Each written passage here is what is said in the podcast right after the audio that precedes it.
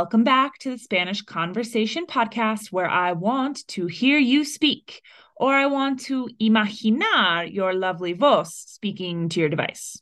Misma cosa. The topic for today is familia y cómo responder a preguntas sobre tus familiares or relatives. Hoy we are turning up the heat con 10 preguntas. Whoa! They will range from cringy and personal to general and easy, so buckle up. Take as much tiempo as you need with each step of the podcast from jotting down vocab, repeating the questions and learning the translations, to responding during the silencio to the randomly ordered preguntas. Ojalá by now you have a system that works for you for each episodio to extract lo más beneficio que puedas. Vaya, I'll take your silencio as a sí, claro, tengo un muy buen sistema, and launch into the vocabulario ahora. Casado or casada is married. Los hijos are children. Cuánto or cuántos is how much or how many. Vivo is alive.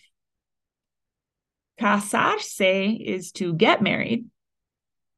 Los sobrinos are nephews and nieces. Jubilado is retired.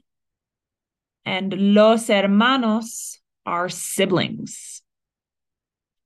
Okay, imagínate that you are getting to know a Spanish speaker and they start asking about your relatives and home life. Note that these questions may feel a bit uncomfortable, but are quite common in Latin culture. Let's work on some responses. Número uno. ¿Dónde vive tu familia?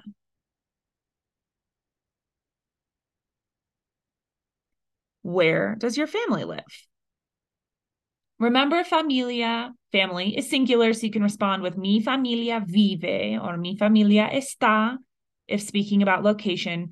Remember to use things like país, pueblo, or ciudad if the place they live is lesser known. Número dos. ¿Estás casada o casado? Are you married? Awkward, I know. But if they don't see a ring, or even if they do, the person might inquire about your marital status. We use estar here, ironically enough, for the concept of marriage. Make sure to adjust casado to your gender. Número tres. ¿Tienen hijos? ¿Cuántos? Do you all have kids? How many? A safe bet could be to say, no, ahora no, for no, not right now, and hope for the best that they don't follow up if you don't want to talk about it. If you do have kiddos, be prepared to say, nosotros tenemos, yo tengo, and then the hijo or hijas in question's age would be a good bet using tener.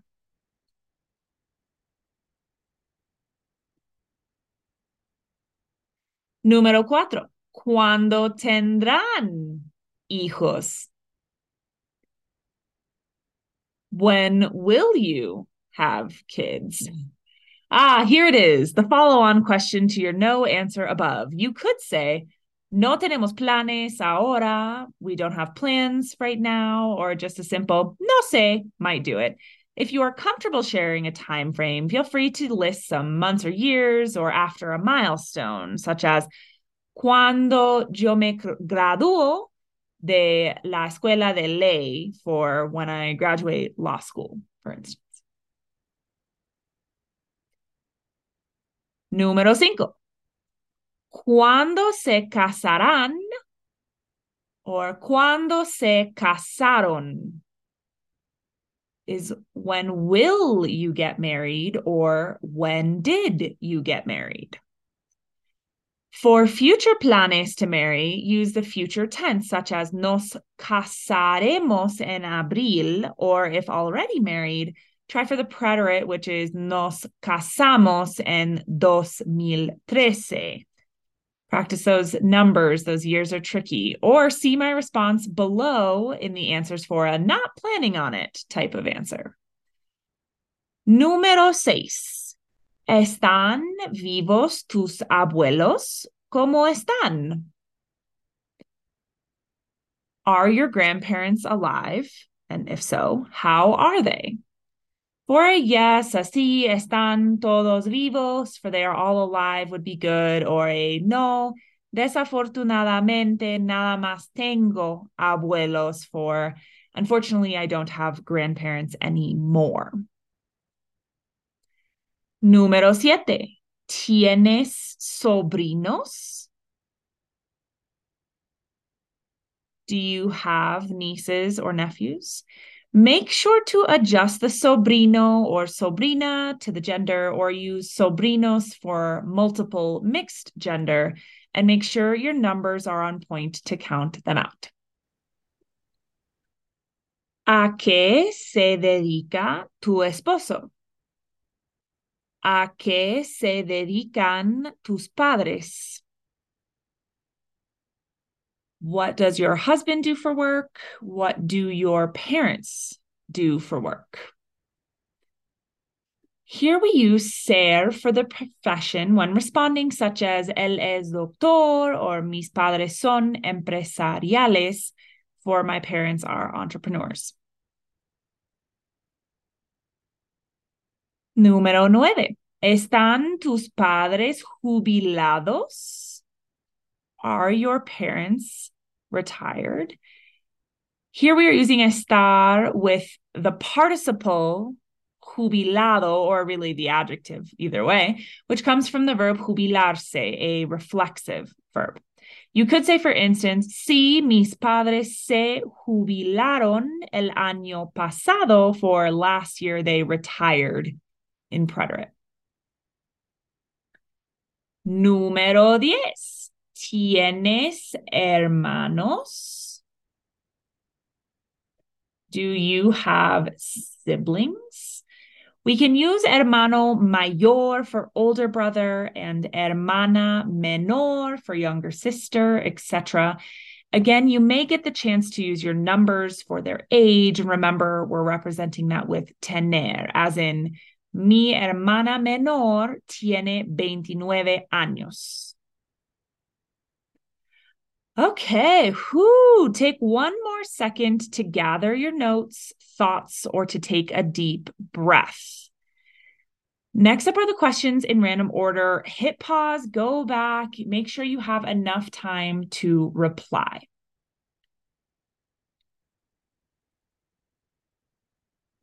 ¿Están vivos tus abuelos? ¿Cómo están?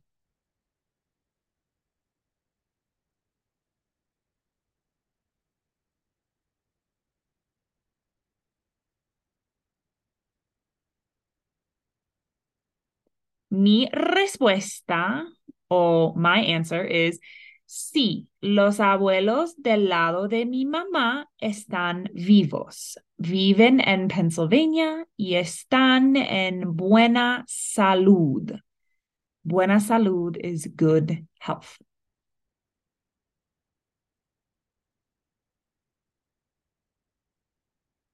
¿Tienes hermanos?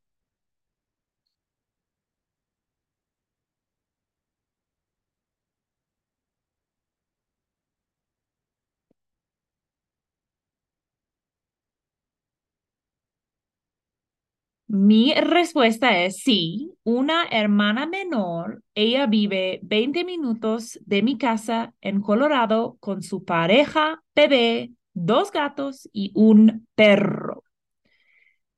Menor is younger. Who all does she live with?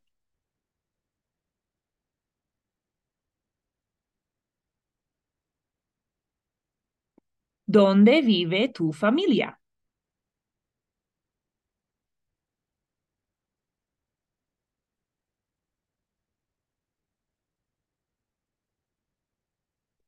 Mi respuesta es, mis padres y mi hermana viven en Colorado como yo. en partes diferentes del estado. Todos estamos como una media hora de los otros. Como yo is like me. So where do I live?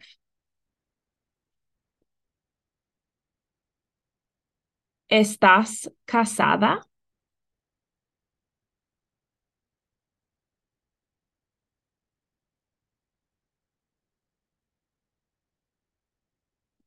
Mi respuesta es, no, no estoy casada, pero tengo una pareja desde el último año. Se llama John, quien amo mucho. Note parejas, like partner, used in place of novio for boyfriend, esposo for husband, etc. ¿Cuándo se casarán?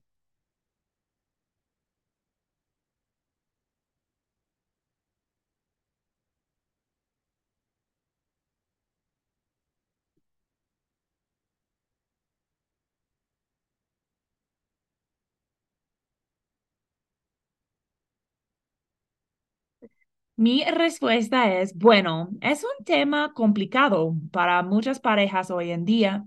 Todavía estamos discutiéndolo, pero parece que no tenemos ganas de casarnos ahora, aunque somos dedicados a la relación. Note the diplomatic no response here. Good for answering without getting too personal.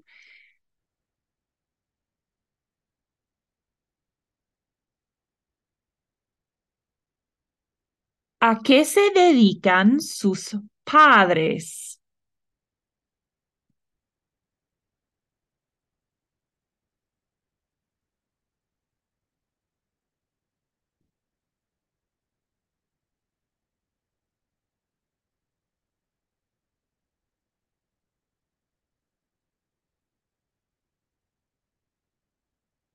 Mi respuesta es, mis padres tienen una compañía pequeña en la industria de embalaje en Colorado por los últimos 25 años.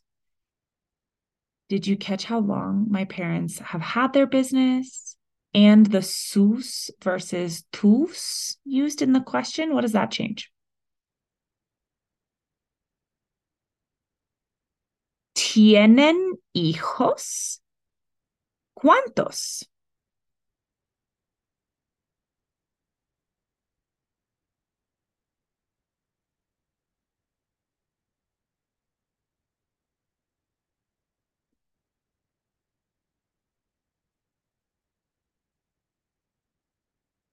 Mi respuesta, no, no tenemos hijos, pero tengo una sobrina preciosa, se llama Sisi, y ser tía es muy divertida. Tía is an aunt.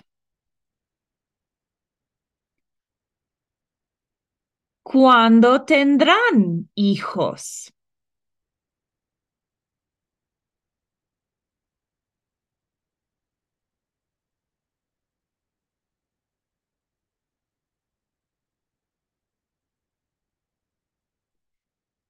Mi respuesta es, sin estar demasiado detallada, nosotros no tenemos ganas de ser padres. Nos encanta ser tío y tía y tenemos muchos planes de viajar y trabajar mucho que ahora no incluyen niños. Again, a contrarian opinion presented with tener ganas de, which is to have the desire to. It's kind of like querer.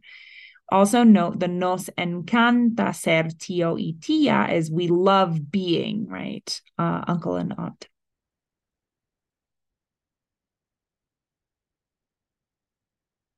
¿Tienes sobrinos?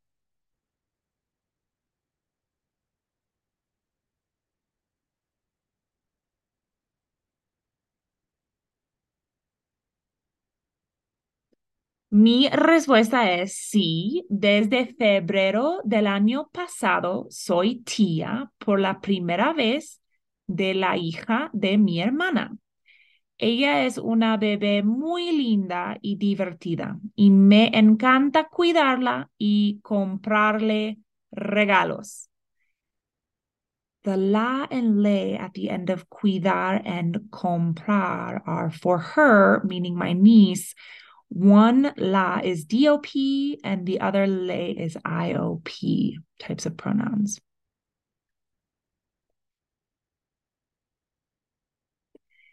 ¿Están tus padres jubilados?